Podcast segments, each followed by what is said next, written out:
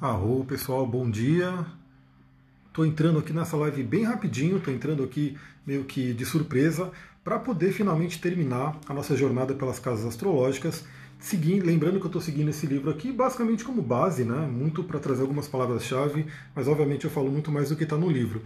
Mas se você viu os outros três vídeos, né? o primeiro, o segundo, o terceiro, fica a dica desse livro para quem quiser começar na astrologia, para quem quiser de repente saber um pouquinho mais, enfim, porque esse livro ele é bem para iniciante, né? então ele vai explicando o detalhezinho de cada parte astrológica. Então a gente já fez aí uma jornada da casa 1 até a casa 9, e agora a gente vai continuar na casa 10, deixa eu pegar aqui a casa 10 para pegar e seguir as palavras-chave que a gente tem. Se você não viu os outros vídeos, saiba que ele está lá no YouTube, né? Tá no YouTube, está no IGTV, está no podcast também. E também faço o convite, se você está vendo esse vídeo no YouTube, me segue ali no Instagram, arroba Astrologia Tantra.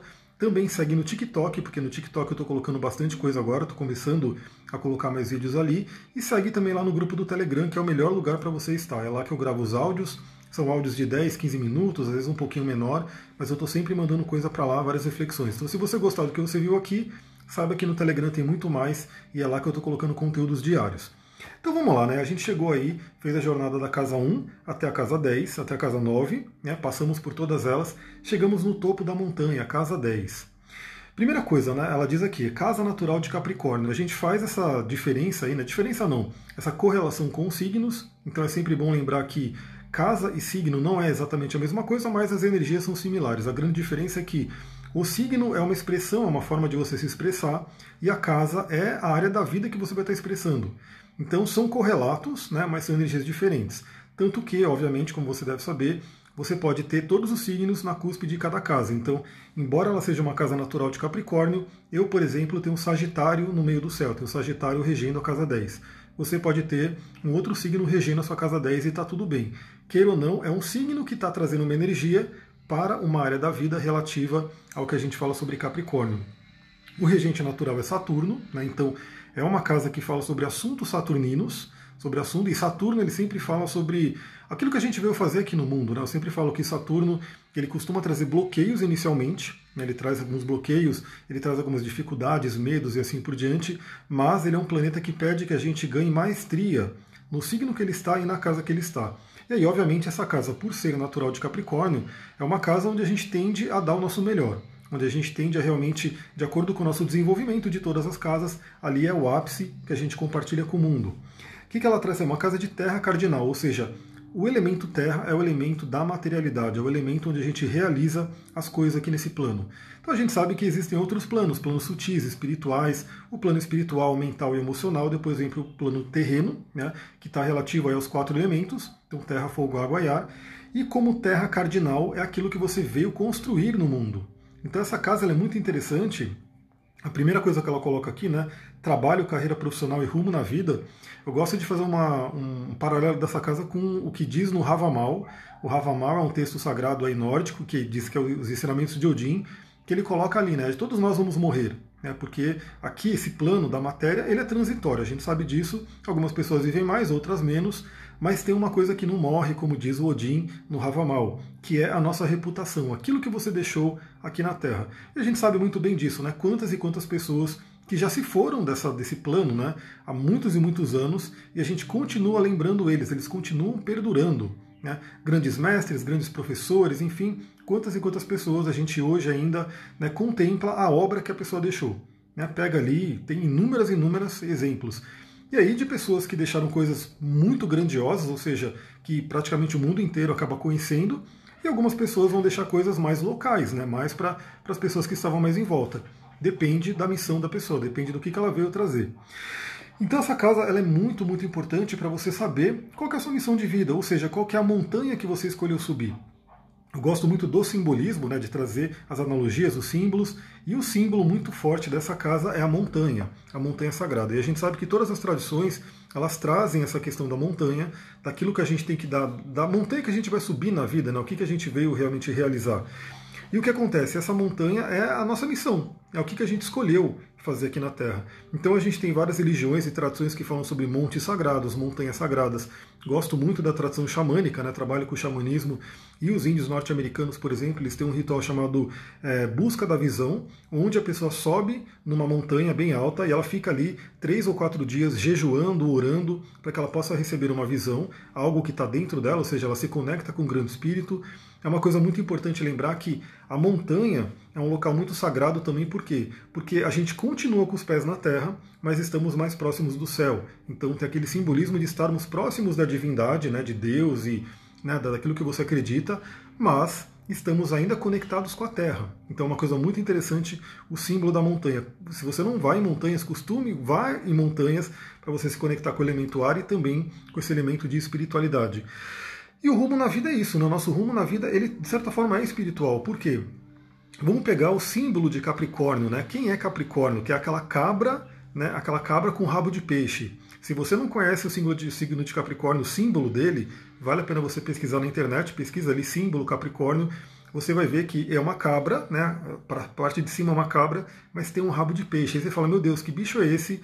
Que é uma cabra, mas tem um rabo de peixe. Primeiro é um ser mitológico, né? Então a gente sabe que nenhuma cabra aqui no nosso plano, pelo menos que a gente conheça, tenha um rabo de peixe, mas demonstra o quê? Que o Capricórnio ele está ligado na matéria, ele tem essa questão de ligar no plano físico, que é a cabra, que sobe a montanha, mas ele também está ligado no plano do inconsciente, no plano da espiritualidade, no plano da realização. Então o Capricórnio, como as pessoas veem aí né, nas zoeiras de internet, nos deboches astrais da vida, geralmente está relacionado com a coisa do trabalho, do dinheiro, né? Capricórnio gosta de ganhar dinheiro, a coisa do trabalho. Mas um Capricórnio mais realizado, um Capricórnio mais consciente, ele sabe que toda essa realização física, né, do mundo físico, do trabalho, ele tem um fundo espiritual, então ele contribui muito. Ele tem aquela questão de contribuir. E aí também todas as tradições falam sobre isso, né? Que a gente vai pedir né, os recursos, então tudo vem, né? Tudo vem do divino ou tudo vem da Mãe Terra. Absolutamente tudo que você quer vai vir desses dois, né? Do pai e mãe, do grande pai e mãe cósmico.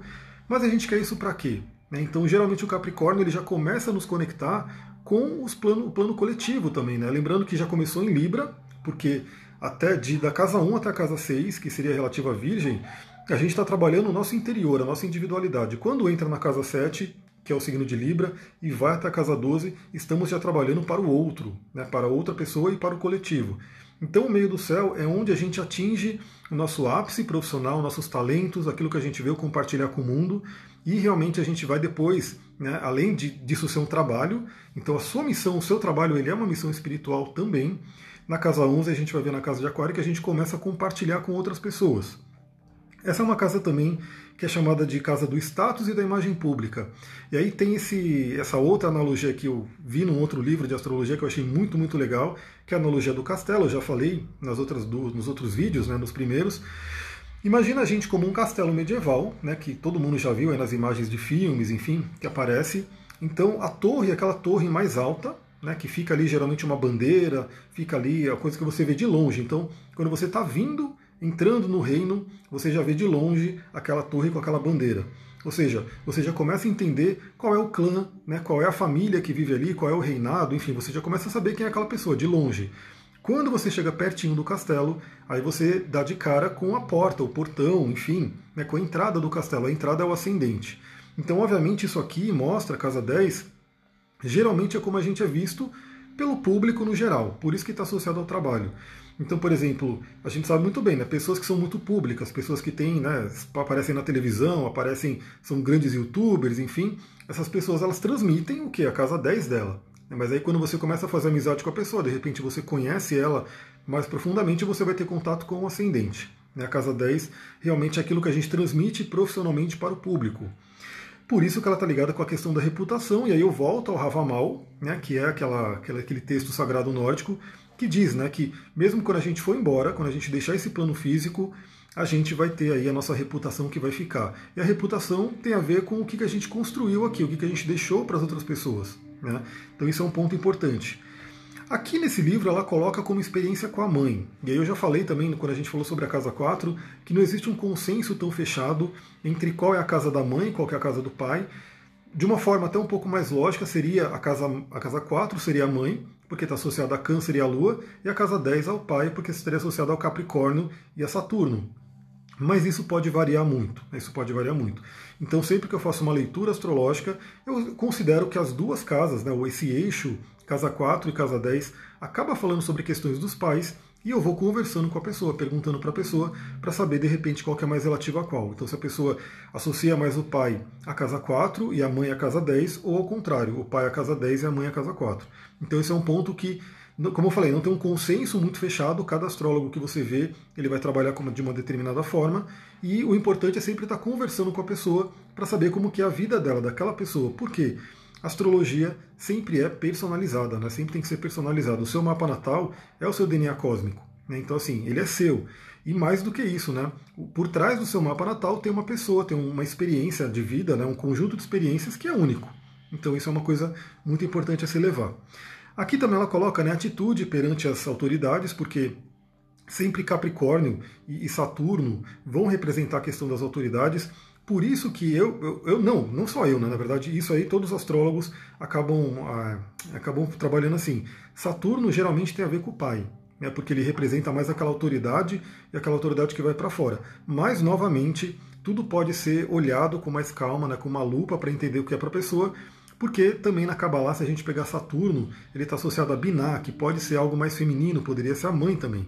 Então, de qualquer forma, o Saturno ele vai representar como que você lida com as autoridades. Né? Então, como que você, sei lá, se você tem algum bloqueio por conta de alguma autoridade. Geralmente acontece isso.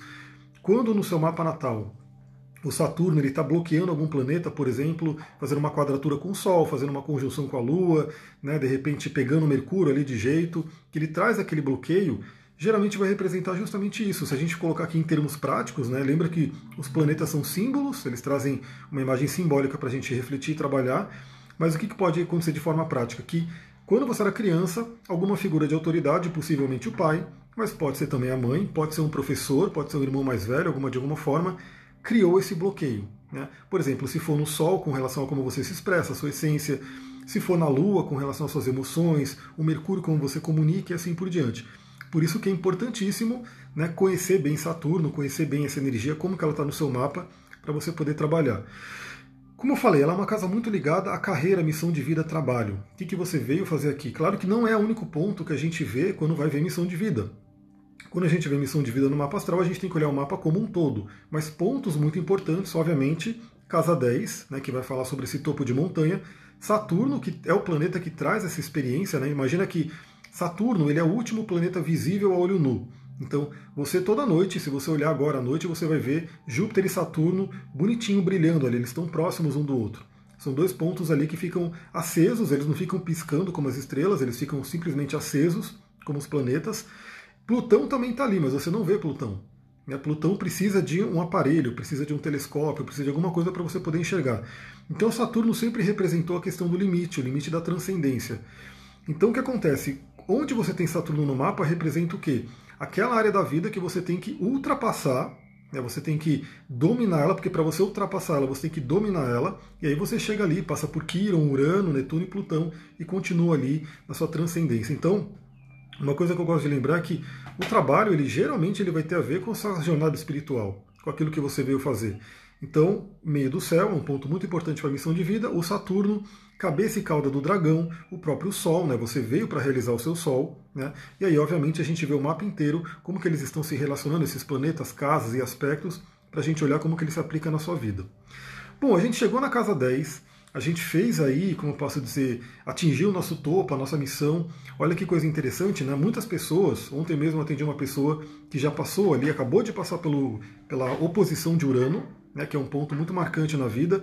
E geralmente nessa época da vida, a pessoa ela já, ela já tem uma estabilidade financeira, ela já tem ali, ela já construiu muita coisa aqui, e ela em relação ao trabalho, né? E ela começa a pensar além.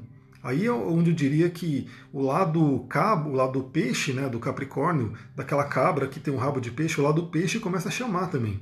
Então começam-se a, a vir assuntos espirituais, assuntos de realmente missão de vida, de transcendência, de contribuir com a sociedade e assim por diante.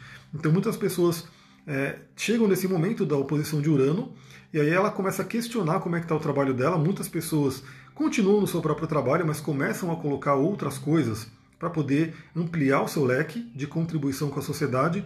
E algumas pessoas, né, com a composição de Urano, podem largar tudo, mudar completamente de vida. É um momento muito marcante. Se você tem aí por volta de 40 e 42 anos, você está passando por esse momento. Né? Você deve ter o Urano escorpião, como o Urano está em touro, ele está fazendo uma oposição ali.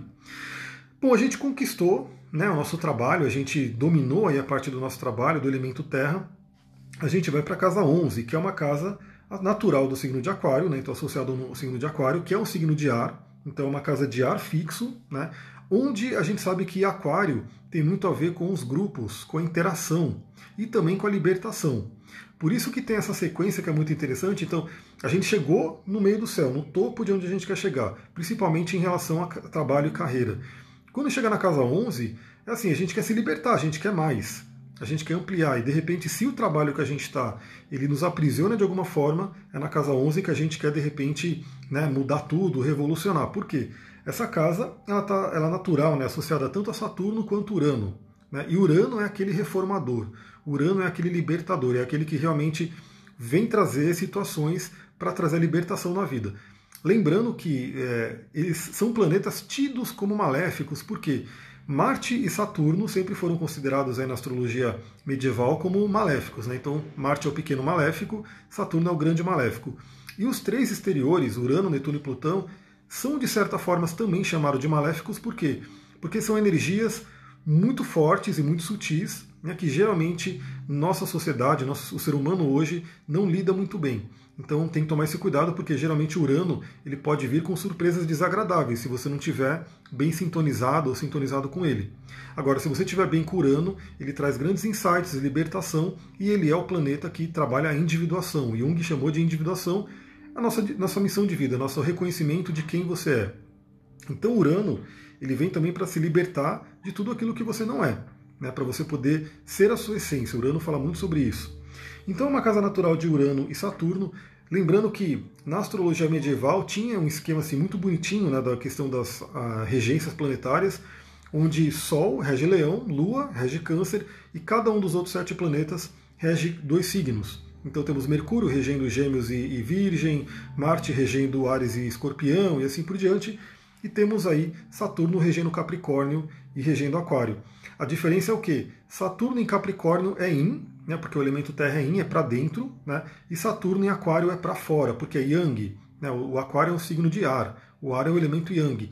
Então eu diria que Saturno, ele regendo esses dois signos, enquanto ele está em Capricórnio, ele está olhando para dentro, ele está olhando para os limites. Então ele fala sobre essa construção do ego. Quando ele está em aquário, ele começa a olhar para o cosmos, ele começa a olhar para fora, ele começa a olhar para Urano, Netuno e Plutão. Então ele realmente olha para a transcendência. Por isso que Aquário fala da libertação. Estamos aí né, na área de Aquário, aquela coisa toda que todo mundo já está cansado de saber.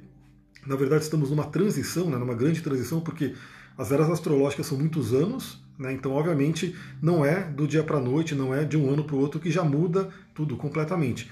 Mas a gente está numa transição forte entre era de peixes e era de aquário, e essa era de aquário está trazendo aí o convite para que todo mundo se reconheça e se liberta, né, se liberte. Né? Por isso que é só você observar. Há poucos anos atrás né, não tinha tanta abundância de informação. Né? Tudo que é colocado hoje gratuitamente em canais do Telegram, tudo que eu compartilho, por exemplo, né, colocado aí no Telegram, no Instagram, enfim, todos os canais, antes para você ter acesso a isso, você tinha que entrar numa ordem esotérica, numa ordem fechada. Daí também vem hermetismo, e o, a palavra hermetismo tem a ver com hermeticamente fechado, né? aquela coisa que é fechada, que é secreta. Então isso não faz tanto tempo, alguns poucos anos atrás, tudo isso era muito fechado. De repente veio a era de aquário, veio as redes sociais, veio a tecnologia e começou a jogar tudo isso para o mundo. Começou realmente a, a, dar oportunidade para que cada um transcenda, para que cada um tenha a informação que ele precisa para poder evoluir, para transcender. Essa casa, naturalmente, ela fala sobre amigos e grupos, né? Então, quais são os amigos? Aquela velha frase, né, que é muito falada. Diga-me com quem andas que te direi quem és. Então essa é a importância da casa 11.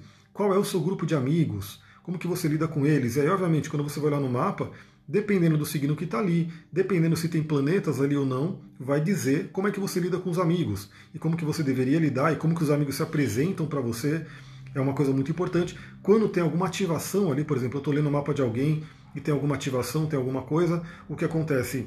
É, vai se chamar atenção para essa questão dos amigos, vem aquele questionamento: será que você está nos grupos certos? Será que você está com pessoas que te levam, que te ajudam a seguir a sua missão? Ou será que você está com pessoas que estão te atrapalhando de alguma forma, estão impedindo você de conquistar suas metas e objetivos? Aí vem um questionamento. É uma casa também de ideais compartilhados. O signo de Aquário ele é muito idealista, né? Ele é muito ligado à fraternidade, aos grupos, à humanidade como um todo.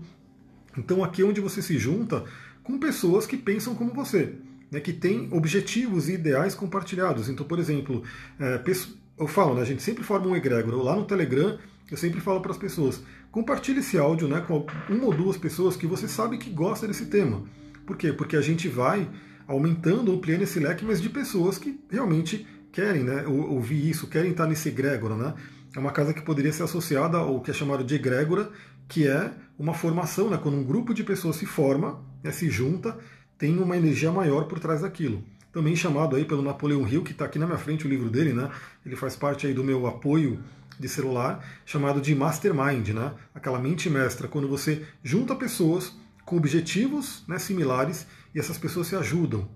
É, Jesus falava sobre isso também, né? ele falava: onde tiver duas ou mais pessoas falando em meu nome, eu estarei presente. Aí tem uma, um potencial de energia muito grande. Por isso que a casa 11 é muito legal. E a casa 11 ela vem justamente isso, né? É você compartilhar com o grupo, compartilhar com o mundo, compartilhar com as pessoas tudo aquilo que você conquistou na casa 10. Então a casa 11, o próprio mapa astral, ele vem lembrar isso tudo aquilo que você conquista né, deve ser compartilhado de alguma forma, deve ser retribuído para a sociedade, deve ser é, devolvido, vamos dizer assim. Né? Então a gente só, somos somente canais.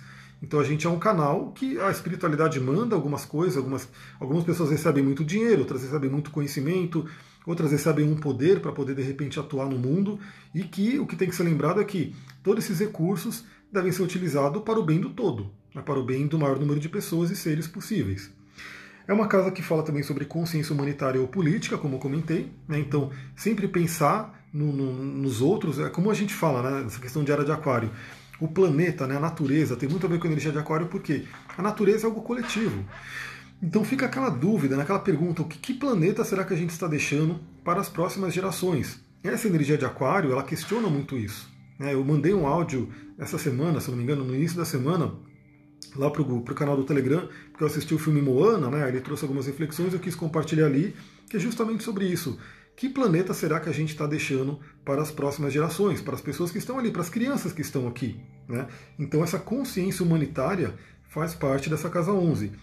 Pessoas que têm muitos planetas na casa 11, por exemplo, ou algum planeta né, é, forte ali, certamente tem essa consciência, certamente veio com uma missão de trabalhar em prol disso. Né? Lembrando que Segundo né, a teosofia, segundo o próprio Newton Schultz, que ele já falou em vários cursos, que eu já fiz vários cursos com ele, ele fala né, que toda essa parte da internet foi trazida para a gente pelos anjos, pelos devas e assim por diante, né, nossos, nossos mentores. E eles trouxeram isso para quê? Justamente para facilitar esse trabalho. Então hoje, por exemplo, eu estou transmitindo aqui no Instagram, estou mandando aí para o mundo inteiro. Eu sei que tem gente que me ouve da Itália, tem gente que me ouve dos Estados Unidos, tem gente que me ouve de todo lugar está ali para quem quiser ouvir. Né? Então a gente tem que usar esses recursos da melhor forma possível. Uma casa também, eu gosto muito dessa energia dela, né? Desejos e objetivos. Então, o que, que você sonha? Embora a casa 12 seja uma casa do sonho onírico, né, aquele sonho que acontece quando você dorme e que tem a ver com o inconsciente, essa casa seria aquele sonho, aquele sonho que a gente sonha acordado. Então, assim, o que, que você quer para a sua vida? Eu sou coach também, né? Eu trabalho com astrologia, mas como se fosse um astrocoach, né? Eu fiz toda a formação de coaching, mas eu uno com astrologia e com todas as técnicas que eu já fiz, e cursos e formações. Então, o que acontece? No coach, a gente tem uma, uma técnica chamada Dream List. Né? O Dream List é simplesmente você parar para refletir, você parar até para colocar no papel quais são os seus sonhos, seus objetivos na vida. O que, que você quer para daqui a um ano, dois anos, dez anos, vinte anos é importante você visualizar isso. Claro que a gente sabe que a gente não tem que se apegar a uma visão, não tem que se apegar a, ou tem que ser assim. Mas se você não tem nenhum objetivo, se você não tem nenhum direcionamento, é aquela coisa, o próprio universo não consegue te ajudar, porque ele fica falando, beleza, para onde esse cara quer ir? Para onde essa mulher quer ir? Não tem como, né? Então você coloca ali na casa 11 seus desejos, objetivos, sonhos. O que, que você quer? E obviamente você tem que deixar um espaço, tem que deixar uma flexibilidade, porque o universo pode trazer alguma coisa um pouco diferente, mas que é aquilo que você precisa. Então essa casa ela vai dizer o que, que você quer para daqui a alguns anos. Então é uma coisa muito importante. É, porque Aquário também está muito associado ao que? Ao futuro, né? Então Aquário é um signo que lida com ideias inovadoras, ao futuro, né? aquilo que está lá para frente, e é o que a gente trabalha na nossa mente. A nossa mente é capaz de ir para o futuro e voltar. Embora a gente saiba que tudo acontece no momento presente, né? o momento presente ele é o único momento disponível para a gente, a nossa mente, através da imaginação, através da capacidade né, cognitiva, consegue ir para o futuro e você consegue, por exemplo, se imaginar. Então eu consigo me imaginar, por exemplo, morando numa casa que eu quero, eu consigo me imaginar, por exemplo, fazendo o trabalho que eu gosto de fazer, o trabalho que eu quero fazer, aumentando o meu trabalho de alguma forma. Eu consigo me visualizar, por exemplo, se eu quiser visitar um outro país e colocar esse, essa meta, esse objetivo. Né? Imagina que aqui é a casa 11, né? você coloca como objetivo, pô, quero visitar as pirâmides do Egito. Né? Quero visitar as pirâmides do Egito daqui a um ano, por exemplo. Então você pode, através da sua mente, começar a se visualizar nesse lugar, né, na pirâmide do Egito, entrando ali, pode começar a estudar sobre elas, ver imagens, vídeos e assim por diante, e saiba que isso já existe né, em outros planos e outras dimensões. A única diferença é que você vai ter que puxar isso aqui para a matéria para que ela se materialize. Mas é uma coisa que você já tem, né, já existe. Se você, como diz o próprio Walt Disney, que eu sei que ele era um iniciado, né, ele conhecia muito aí sobre essas leis do universo, e ele falava: se você pode sonhar, você pode fazer, você pode realizar. Então o sonho é o primeiro passo, esse sonho que ele está falando é justamente o sonho da casa 11. É você visualizar o futuro que você quer. Também é uma casa de invenções e revolução. Então, como eu falei, Aquário, Urano é aquele que traz as coisas novas e que liberta do antigo. Então, por exemplo, se você tiver passado. Vou dar um exemplo né, bem, bem fácil de entender. A gente tem uma técnica na astrologia chamada Revolução Solar. A Revolução Solar é o quê? É um mapa do aniversário. Então imagina que você é, fez o aniversário, todo ano você faz aniversário, pode ser no dia do seu nascimento, ou um dia antes ou um dia depois. Eu já falei sobre isso em áudio, em vídeos, enfim, não sei, muito tempo atrás, mas porque o passo do Sol ele não é tão exato assim, então pode ser que no ano né, você faça o aniversário num dia antes. Então é importante, se você é daquela pessoa que quer realmente se sintonizar com o universo, você tem que fazer o seu mapa de revolução solar para saber exatamente o dia e hora que cai né, a revolução. Como eu falei, ontem mesmo eu fiz um, um atendimento e a pessoa vai fazer aniversário em breve, né? Só que o aniversário dela vai cair um dia antes do dia de nascimento dela. Então eu já falei, ó, se você quiser realmente comemorar o seu aniversário, de acordo com a astrologia, que o movimento do Sol, você tem que comemorar nesse dia. Claro que pode comemorar nesse, nessa faixa de três dias, um dia antes, um dia depois e no próprio dia. Então isso é uma coisa muito importante. Então imagina que a Revolução Solar, ela todo ano, ela traz um mapa que é uma tônica para você trabalhar naquele ano. Então, assim, e claro que tudo é interligado, tudo é uma sequência. Então, geralmente tem, inclusive tem um certo padrão de movimento né, dos ascendentes que vão sendo colocados na, no mapa da revolução e que podem ir mudando de acordo com a, com a época da vida. Mas imagina que é um ano onde você cai com ascendente ou sol na casa 11. Então pode ser um ano de revolução. O que, que você vai revolucionar na sua vida? Imagina, né? É, imagina que você está pegando um pouco aqui na Terra da energia de Aquário, da energia de Urano. Né? Então pode ser um ano de libertação, pode ser aquele ano que de repente você deixa um trabalho que não, não te alimenta mais, não, não te nutre né, é, espiritualmente, emocionalmente, você se liberte desse trabalho e comece a fazer o trabalho que é o trabalho da sua missão de vida. Então é uma coisa muito interessante. Você pode se libertar de uma série de coisas, revolucionar uma série de coisas. Isso, por exemplo, quando o Sol, o ascendente, cai na casa 11 do seu mapa de revolução. E geralmente a gente percebe que é, como eu falo, eu sempre trabalho com as três técnicas né, de, de astrologia. A gente tem o mapa natal que nunca muda, né, então aquele mapa que você vai levando para a vida inteira, mas que cada vez que você olha você pode tirar muitos ensinamentos e reflexões em cima dele. Mas a gente tem os trânsitos, que são os, o, o movimento dos planetas que está acontecendo agora em cima do seu mapa. Eles geralmente falam sobre energias e acontecimentos mais externos. A gente tem aí também as progressões, progressão lunar, principalmente a secundária, que fala sobre o seu desenvolvimento emocional, e a gente fala sobre a progressão simbólica direta, que é também um desenvolvimento, como se fosse assim, uma progressão, né, uma evolução da sua vida, e as evoluções. Né? Então eu olho todas esses três, essas três técnicas, né, as progressões, evoluções e trânsitos, para poder entender como está o padrão da sua vida. E geralmente, por exemplo, ah, na revolução o Sol caiu na casa 11, e pode ser que na, na, na progressão lunar você está com a Lua em aquário é uma coisa muito importante. E pode ser que na progressão simbólica direta você esteja entrando no signo de Aquário, você não é de Aquário, mas você está entrando no signo de Aquário naquele ano. Então você vê que as pecinhas vão se encaixando.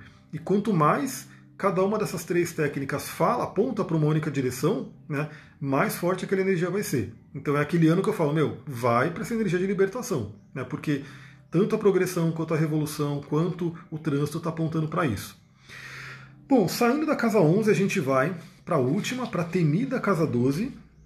A casa 12 que é uma das casas mais, vamos dizer assim, é, não entendidas e temidas aí, porque realmente ela é uma casa que até antigamente, né, na astrologia medieval, ela era muito, sei lá, colocada como uma casa da reclusão, a casa dos, dos, das prisões, hospitais, hospícios e assim por diante. A gente vai entender o porquê.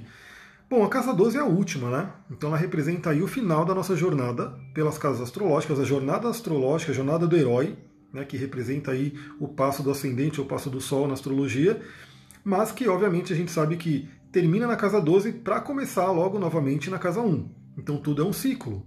Tudo é um ciclo. Então qualquer planeta hoje que está rodando aí pelo seu mapa, quando ele estiver passando pela casa 2, pela casa 12, ele vai estar finalizando né, uma, um, um, ciclo dele ali, mas quando ele chegar no ascendente é como se fosse um reinício.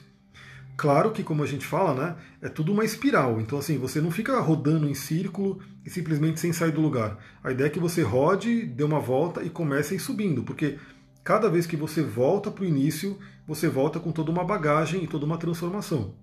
Então a casa 12 ela realmente é uma casa bem importante você ter conhecimento dela quando ela está sendo ativada, como eu falei, seja por progressão, seja por trânsito, seja por qualquer coisa que esteja acontecendo aí dentro do seu movimento astrológico, a casa 12 ela realmente ela causa muitas questões internas, né, muito fortes. Bom, ela é a casa natural de peixes, que é o último signo, que é um signo de água mutável. Então essa é uma casa de água mutável, ou seja, fala sobre as emoções. Hoje mesmo, no, no áudio que eu mandei lá para o Telegram, eu falei sobre isso. Né? E uma cliente que eu atendi, ela falou que fez um curso de Mindfulness, onde ela viu né, um slide lá do curso falando que o ser humano hoje é 80% emoção. E ela falou, meu Deus, será que é isso mesmo? Eu falei, ó, certamente, né? Porque água é emoção. A gente é praticamente 70%, 80% de água. Né? E o ser humano, todas as tradições também falam que o ser humano ainda é muito lunar e precisa migrar para um padrão mais solar. Então a gente é sim muito regido pela emoção. Imagina que a casa 12, o peixes, é aquele oceano, aquele oceano gigantesco, por isso que ela também está associada ao inconsciente, a gente vai ver sobre isso. E aquele mar, aquele oceano, ele pode ser muito assustador, né? principalmente para quem não está acostumado a mergulhar. E aquele mar, aquele oceano, ele pode ter uma calmaria e de repente ele pode gerar um tsunami, ele pode gerar uma tempestade ali no alto mar. Então, realmente a casa 12 ela é uma casa que tem que ter uma atenção muito forte para ela. O regente natural é Júpiter e Netuno. Né? Lembra que eu falei que na astrologia medieval a gente tem esses planetas regendo dois signos, então Júpiter, todo mundo deve saber que rege Sagitário, né? que é um signo de fogo, Yang para fora, e o Júpiter regendo peixes, que o Júpiter ele sempre expande. Ele fala sobre espiritualidade, é, crenças, filosofia de vida, e ele sempre expande. Em peixes, que é um signo Yin, né, um signo de água, feminino, o Júpiter vai para dentro. Então imagina que enquanto Sagitário o Júpiter ele expande para fora, ou seja, você vai para o mundo, aquela coisa da extroversão, o Júpiter em peixes ele vai para dentro, ele vai para o seu interior, é aquela coisa da introversão. Então o que acontece? Pessoas que não estão acostumadas com introversão, não estão acostumadas com meditação, não estão acostumadas a olhar para dentro, geralmente sofrem com a casa 12 justamente por isso. Porque nesses momentos o universo meio que obriga ela, empurra ela a olhar para dentro.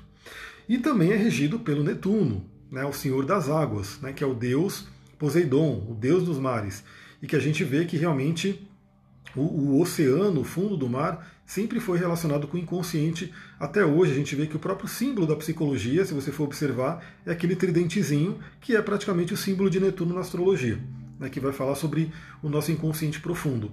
Várias e várias traduções, a própria Kabbalah, o próprio Ho'oponopono, né, um pouco da ciência também fala disso, que o nosso consciente ele é como se fosse uma pontinha de um iceberg, né?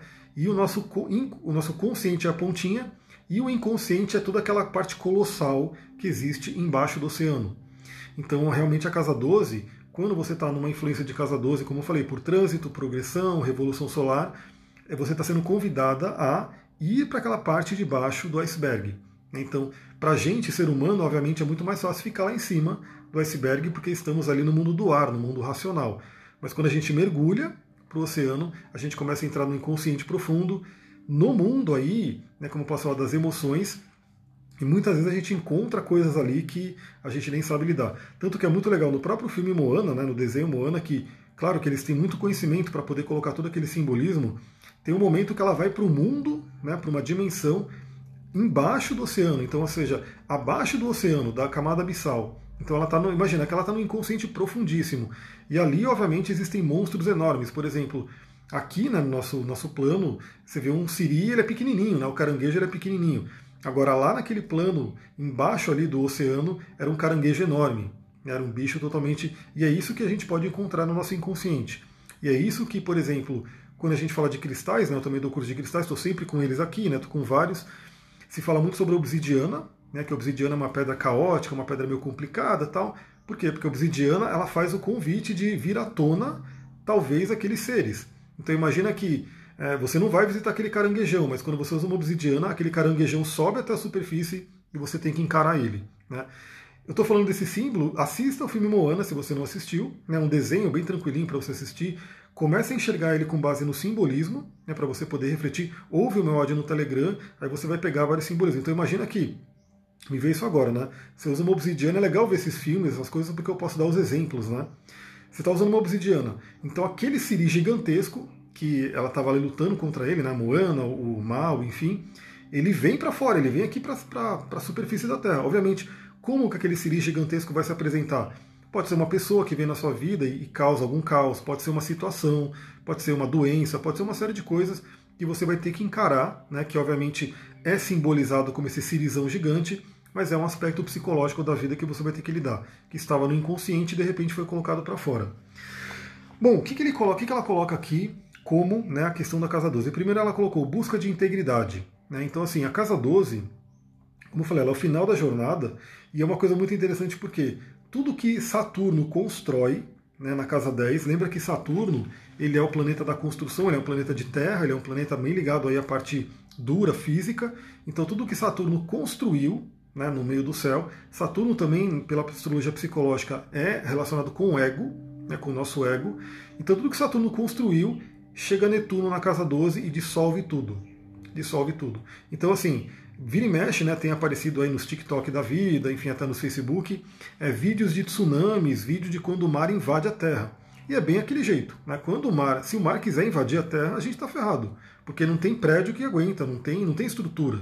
Né? Esses dias eu vi um, um, uma imagem de uma onda, não era nem um tsunami, mas era uma onda maior, que essa onda bateu numa varanda de um prédio e arrancou a varanda. É simples assim, a água veio com toda a força dela e arrancou a varanda. Então Netuno ele é um pouco complicado justamente por isso, porque tudo aquilo que Saturno construiu com tanto esforço e trabalho, vem Netuno e começa a dissolver, começa a destruir aquilo. Pode ser uma destruição até um pouco lenta, como se fosse a dissolução pela água, né? Então imagina que em algum lugar que. Imagina, você tem uma goteira numa casa. A própria goteira, a água, né, pela persistência dela, ela começa a dissolver ali a laje, começa a apodrecer madeira e assim por diante. Mas pode ser também uma coisa mais brusca, mais violenta, como um tsunami, uma onda que vem com tudo. Tudo isso assuntos de Netuno. Então, mas essa busca de integridade é o quê? É o Netuno falando: você não é nada disso.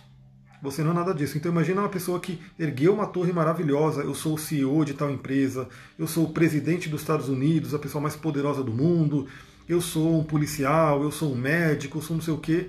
Aí chega na casa 12 e Netuno fala, você não é nada disso. Né? Ele destrói tudo e ele quer que você conheça a sua essência, quem é você. Né? É muito interessante isso, porque eu estudo muito a parte da iluminação, né? e sempre que você está na presença de um mestre, enfim, ele pergunta quem é você. E quando você começa a responder, ah, eu sou fulano de tal, filho de não sei quem, eu sou um médico, eu sou um empresário, o mestre fala, sai daqui, você não é nada disso. Você não é nada disso. Então você fica naquela coisa, né? Quem é você? Até o momento que você responde, eu não sei. Ou simplesmente você tira o eu da jogada. Eu não sou, eu sou, simplesmente sou. Porque a casa 12, ela quer que você vá para a sua essência. Então, em essência, somos seres espirituais vivendo né, uma, uma estadia aqui na matéria e tudo que Saturno constrói é só para estar aqui na matéria. Depois a gente vai para a parte espiritual e aquilo fica assim, fica o que a gente fez de bom aqui. Mas a nossa, nossa coisa de. Né, a nossa profissão, né, aquilo que a gente conseguiu de status, aquilo já não vale para a casa 12. Porque na casa 12 a gente volta para a essência, né, quem a gente é verdadeiramente, uma centelha de luz, né, um, um espírito que na real não precisa de nada disso daqui. Então ela fala sobre essa busca. E aí geralmente é uma busca um pouco complicada, né? Porque imagina, você constrói um monte de coisa, de repente você tem que desfazer daquilo, né? É uma coisa que pode ser dolorosa para quem não tem a consciência da espiritualidade. É, também é uma casa que, que, lida com crenças, e aí eu falo de crenças principalmente inconscientes. Né? Porque a casa 9, a gente já viu, também tem a ver com filosofia de vida e crenças, mas a casa 12, ambas são de espiritualidade, 9 e 12, ambas são regidas por Júpiter, como a gente já falou, só que a casa 12 ela fala sobre crenças inconscientes, crenças, crenças profundas. Por isso que, como eu falei também, ela é uma casa que tem a ver com a parte da psicossomática. Né? Todas as doenças eu trabalho com a linguagem do corpo, com a parte da metafísica da saúde, e sempre que eu faço um atendimento eu mando uma ficha de avaliação e quando a pessoa preenche ali, eu pergunto um monte de coisa sobre doenças. Então a pessoa relata ali, tenho pressão alta, tenho dor de cabeça, tenho não sei o que. Eu coloco aquilo e eu começo a entender o que, que dentro dela, o que, que padrão de crença, pensamento e sentimento pode estar materializando aquela doença. Por quê? Casa 12 e casa 6 são casas polares, uma influencia a outra, obviamente. Casa 6 a gente já viu que é a casa de virgem, do material, do corpo, da doença, né? por isso que é chamada de doença e saúde. E a casa 12 tem a ver com a nossa mente profunda, nosso inconsciente. Então, obviamente, aquilo que está mal resolvido na casa 12 se manifesta na casa 6 através de doenças. Essa é uma explicação astrológica, por exemplo, para a linguagem do corpo, para a metafísica da saúde. Por que, que a gente lê o corpo, a gente entende as doenças como mensagens e, e caminhos que a alma traz para a gente? Porque essa alma está falando ali da casa 12, não vai por aqui, vai por ali. E de repente a gente não está ouvindo. Como a gente não está ouvindo, porque as pessoas no geral não costumam visitar a casa 12, que envolve meditação, envolve rituais, envolve os sonhos, assim por diante. Como a pessoa não visita a casa 12, o que, que a alma faz? Joga para a casa 6. Aí na casa 6 ela é obrigada a lidar, ela tem que lidar com aquilo, porque se manifestou no corpo, na vida cotidiana dela. É uma casa que lida também com cura e assistência, ou seja, tudo que é principalmente cura emocional, cura espiritual, cura energética, tudo tem a ver com a casa 12, energia de peixes e Netuno e o próprio Júpiter em peixes. assistência está falando aqui de filantropia principalmente, né? O signo de peixes é o signo do amor incondicional, a casa 12 é a casa do amor incondicional, até porque a gente sabe que a energia mais poderosa do universo, a única energia realmente real que a gente tem que buscar é a energia do amor, do amor incondicional. Então a casa 12, ela fala sobre isso, sobre a filantropia, sobre ajudar os outros, né? Então, novamente, não é que Netuno vai querer simplesmente destruir tudo que a gente fez, mas ele vai falar, beleza, você fez tudo isso para quê? Porque você é uma essência espiritual, um ser de luz. Como um ser de luz, você vai ajudar as pessoas com aquilo que você construiu. Isso tem a ver com a energia da casa 12. Aí ela fala também, como eu falei, né, que isso vem da, da astrologia medieval, prisões, hospitais, instituições, abrigos, tudo está relacionado à casa 12. Por quê? Porque a casa 12 ela seria marginalizada à sociedade. Né? Então tudo aquilo que não se encaixa na sociedade vai para a casa 12. E também a casa 12 assim como o signo de Peixes e Netuno, tem a ver com tudo que é escapismo. Quando a pessoa quer fugir da realidade, quando a pessoa quer escapar da realidade. Como isso? Geralmente com drogas, com bebidas, né, com remédios que ela fica tomando ali para alterar a consciência dela, porque ela não consegue lidar com a realidade, ela não lida bem com esse plano material e ela quer escapar para casa 12. Aí, pela nossa sociedade, quando a pessoa, por exemplo, né, bebe demais, ou quando a pessoa usa drogas, aquela coisa toda, ela acaba caindo, sendo levada para uma instituição dessa, né, para uma alguma coisa de né, manicômio, essa coisa toda. Então é uma coisa que, como eu falei, ela já traz consigo né, da, da antiguidade uma coisa um pouco complicada. Mas vamos lembrar, eu gosto muito de lembrar que muito do que é tido como esquizofrenia ou coisa meio né, louca pela nossa sociedade hoje, para o mundo antigo era super normal, porque o xamã, né, se você pegar o próprio Dr. Len, né, quando a gente fala do Ho'oponopono, para quem não sabe, o Ho'oponopono, o Dr. Len, ele trabalhou numa prisão, numa prisão psiquiátrica, né? num hospital ali onde tinha criminosos né, psiquiátricos, e ele foi fazendo toda a cura dele ali do Ho'oponopono, por isso que ficou famoso no mundo, né, se espalhou, e hoje acredito que você que me assiste deve conhecer o Ho'oponopono, e espero que conheça e pratique, né? E o que acontece? Quando você vai estudar o Dr. Lenka, você lê os livros né, do, do Joe Vitale, eu estou fazendo curso também, você vê que para a nossa sociedade ele é meio, meio, meio 13, né? porque ele fala com a cadeira, ele fala com, com o quarto, com a sala de treinamento, ele fala, ele fala umas coisas que as pessoas não entendem. Então, assim, como que ele está falando com, com a fala? Ele está falando. Tem um curso que eu vi, né? Que o Dr. Len está dando aula, e ele fala: vocês estão incomodando com a conversa de vocês com a barulheira, vocês estão incomodando essa sala. Essa sala está triste, peçam desculpa para essa sala. Hoje, né, para nossa mente racional, né, científica, ele está louco, né? Porque como assim a sala está se incomodando com a gente? Né? Não, tem, não tem muito sentido para quem tem um pensamento mais materialista. Mas os antigos sabiam muito bem disso. Tanto que o próprio Feng Shui, toda a magia, sabe que tudo que acontece dentro de um ambiente gera miasmas, gera cascões astrais que ficam ali no ambiente sim. Então, literalmente, a casa, a sala, o lugar que você está, está chateado, está sendo afetado pela sua energia. E isso antigamente era normal, hoje é uma coisa que a maioria das pessoas, né, o status quo assim, na sociedade, questiona e fala que não tem nada a ver, mas que ainda bem muitas pessoas já consideram que sim, isso é um caminho. Né? Então, quando a gente fala de uma limpeza energética de um ambiente, a pessoa entende que sim, aquele ambiente está sendo impregnado né, com, como posso dizer, com coisas que estão acontecendo ali, né, dos moradores, das pessoas que estão ali e que influencia. E se você não limpa aquele ambiente, o que acontece? É uma coisa óbvia, né? Se você deixa uma mesa suja, né, cheia de poeira ou, ou caiu alguma coisa ali que você estava comendo, você não limpa aquilo, o que, que vai acontecer inevitavelmente? Vamos supor que você vai lá e apoia o braço naquela mesa. O que, que vai acontecer? Você sujou o braço. Né, e aquela sujeira que estava na mesa vai para o seu braço. E energeticamente é a mesma coisa.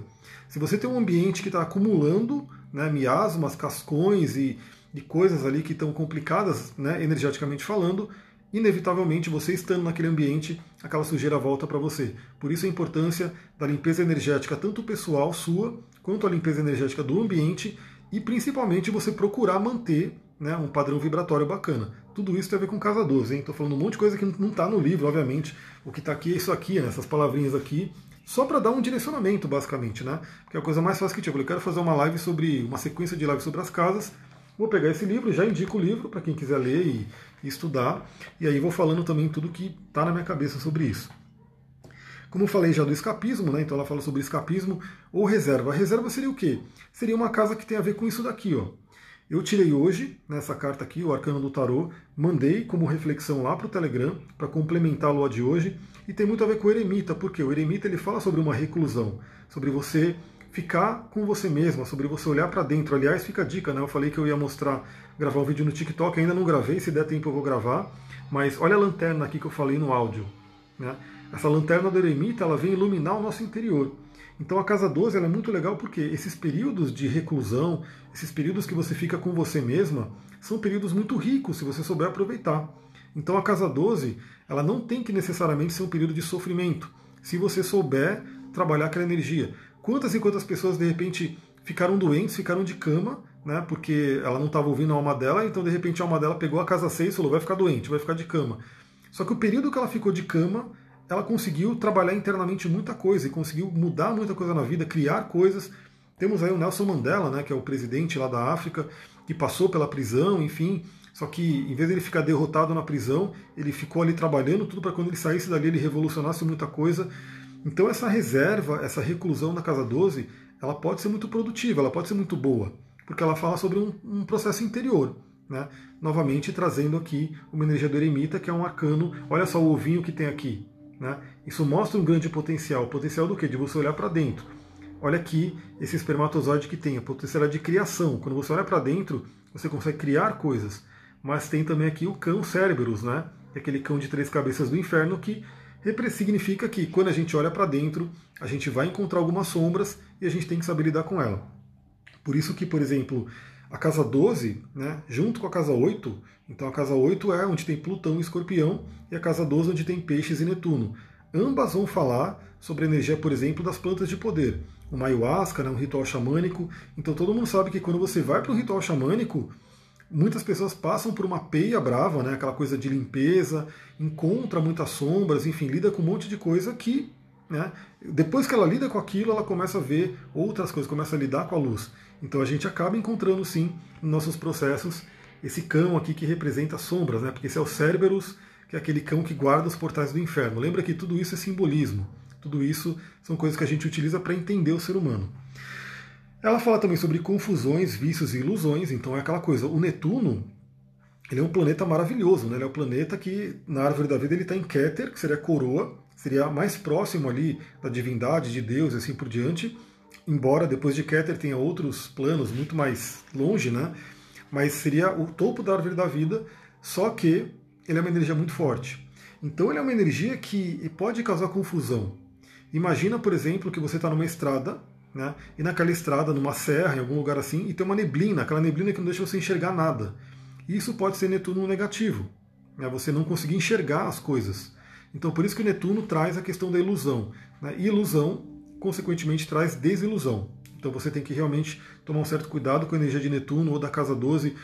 Por isso também que o que o inferno astral, né? Quando se fala do inferno astral, que muita gente ainda pergunta, existe, não existe, tem aquela coisa que o astrólogo fala que não existe, mas psicologicamente, né, na astrologia humanística, o que seria o inferno astral? Seria o período de casa 12. Por quê? Imagina que você teve o mapa do aniversário, o mapa da revolução solar, então você percorreu durante os 11 meses, primeira casa, segunda casa, até a décima primeira casa. No mês antes do seu aniversário, você está na décima segunda casa, você está na casa 12. E essa é uma casa que, primeiro, duas coisas acontecem na questão do inferno astral. Você está com menos energia psíquica, né? então você já percorreu uma jornada inteira. Então imagina que você foi correr uma maratona, né? então naqueles últimos quilômetros da maratona, você está muito mais desgastada, cansada. Então, de repente, uma subida que tinha no início, se ela tiver no final, ela vai ser muito mais complicada. Por quê? Porque no início você estava bem, estava ali, tranquila, pegou a subida de, de. né, não teve problema nenhum. No final, quando você está com a energia mais baixa, aquela subida parece uma tortura. Eu acho que todo mundo já, de repente, teve alguma experiência assim. Eu ando muito de bicicleta e a bicicleta ela mostra muito a questão da gravidade, né? Então, quando você tá, saiu para pedalar, aí você pegou uma subida, beleza, você manda ver. Perna queimando, tudo ali acontecendo. Mas quando você pega uma subida no final do seu rolê, no final da sua pedalada, essa subida parece que assim, você nem consegue pedalar, você tem que descer da bike e ir empurrando porque ela fica muito mais complicada. Isso é a casa 12. E além disso, ela pode trazer essa questão da confusão, ou seja, se você está com menos energia psíquica, pode ser que você não enxergue tão bem as coisas. Por isso que geralmente todo período de casa 12 é muito recomendado que você olhe para dentro e não tome é, decisões, atitudes muito importantes que envolvem o exterior, por conta disso. Então ela fala sobre confusão, vícios e ilusões. Vício tem aquela coisa, né? Quando você procura escapar do mundo, né, geralmente é por essas vias, por é, alteradores de consciência, bebida, droga, essa coisa toda e que tem a tendência de viciar, tem que tomar muito cuidado. Né? Até uma planta de poder como a ayahuasca, quem vai no sentido de recreação, de brincadeira, pode se dar mal. Então a ayahuasca é uma, uma, uma planta sagrada, uma medicina sagrada, e você tem que ir com todo o conhecimento, respeito né, perante aquela planta para que você tire o melhor dela. Porque pode sim, tem pessoas que viciam em rapé. Né? Rapé é uma medicina indígena também, né? depois eu posso falar um pouquinho mais sobre xamanismo, mas tem gente que vicia em rapé. Então, assim, a pessoa, ela, em vez de estar tá usando de forma ritualística, de forma meditativa, de um trabalho, ela está todo dia né, soprando rapé a todo momento. Né? Eu tenho um primo que viciou nisso, né? Ele pegou e assim, imagina você estar tá na cozinha, né? Tá ali conversando com a pessoa na cozinha e tá ali soprando um rapé. Tipo, não tem muito sentido. Mas é por quê? Porque gerou um vício. Né? O tabaco que tem no rapé ele pode virar um vício também. Por fim, para a gente ir terminando, que eu não sei nem como é que está o meu horário aqui, eu falei que ia gravar essa live rapidinho, e eu acho que está quase né, dando meu horário. Essa casa fala sobre imaginação. E aí é aquela coisa, né? Junto com a casa 12, na casa 11, na verdade, na casa 11 você sonha, né, visualiza de forma racional, mas você tem que colocar o sentimento da casa 12. Então lembra, aquário e peixes trabalhando ali juntinhos. Aquário trazendo a capacidade de você pensar, você criar uma imagem mental. E o peixes, a casa 12, trazendo o sentimento. Porque vale sempre falar sobre isso, né? Não adianta você ficar fazendo qualquer processo, né? Sem trazer o sentimento, sem trazer o poder da água, o poder do emocional. Então essa casa fala sobre imaginação e os sonhos. E aí eu falo os sonhos da noite, aquilo que você tem quando você dorme. Muitas pessoas falam, mas eu não sonho. Você sonha, é que você não lembra. Né? Se você não sonha, tem alguma coisa acontecendo aí, seu sono não está de qualidade, porque o sonho ele faz parte de um processo do cérebro mesmo, de, de fazer limpeza, de fazer reorganização né, das informações. Tem um livro muito legal que eu li inteirinho, chamado Oráculo da Noite, do Siddhartha Ribeira, que é um, Ribeiro é um neurocientista brasileiro aqui, bem bacana o livro dele, e ele explora muito, assim, muito profundamente essa coisa do sonho, da, da do que vem à noite, e obviamente é, o sonho, os antigos eles usavam muito isso, né?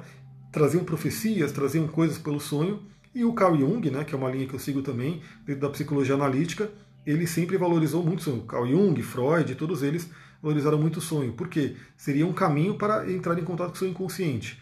Então, para finalizar essa sequência, essa jornada, sobre todas as casas astrológicas. E aí, se você gostou, lembra, compartilha, manda para outras pessoas. Se você está pegando essa live só agora, não viu as outras três primeiras, vai para as outras três também. São, teriam praticamente aí quatro horas de conteúdo para você poder entender sobre casas astrológicas. Vá lá no meu Instagram, coloca ali dicas, coloca ali né, assuntos que você quer que eu traga aqui, Vale, é só colocar lá no direct, manda uma mensagem, já fala sobre tal coisa, fala que se tiver dentro da minha alçada, obviamente eu venho e falo. Né? Se não, beleza, não consigo, tem coisa que eu não consigo falar. Por exemplo, pediram para eu falar sobre quiromancia. Embora eu já tenha feito o curso, embora eu já tenha estudado, eu estudo um pouco, não é uma coisa que eu uso no dia a dia. Né? Então eu não vejo muita propriedade eu falar. Eu vou falar de quiromancia, não tem muito, eu não tenho muita experiência para falar, não me aprofundei. Né? Então eu até recomendei para a pessoa, falar, te, te fala onde eu fiz o curso, você pode ir lá fazer o curso, pegar uns vídeos, estudar, mas eu não quero eu falar porque eu não vou ter aquela propriedade né, para poder falar uma, de uma forma bacana e profunda.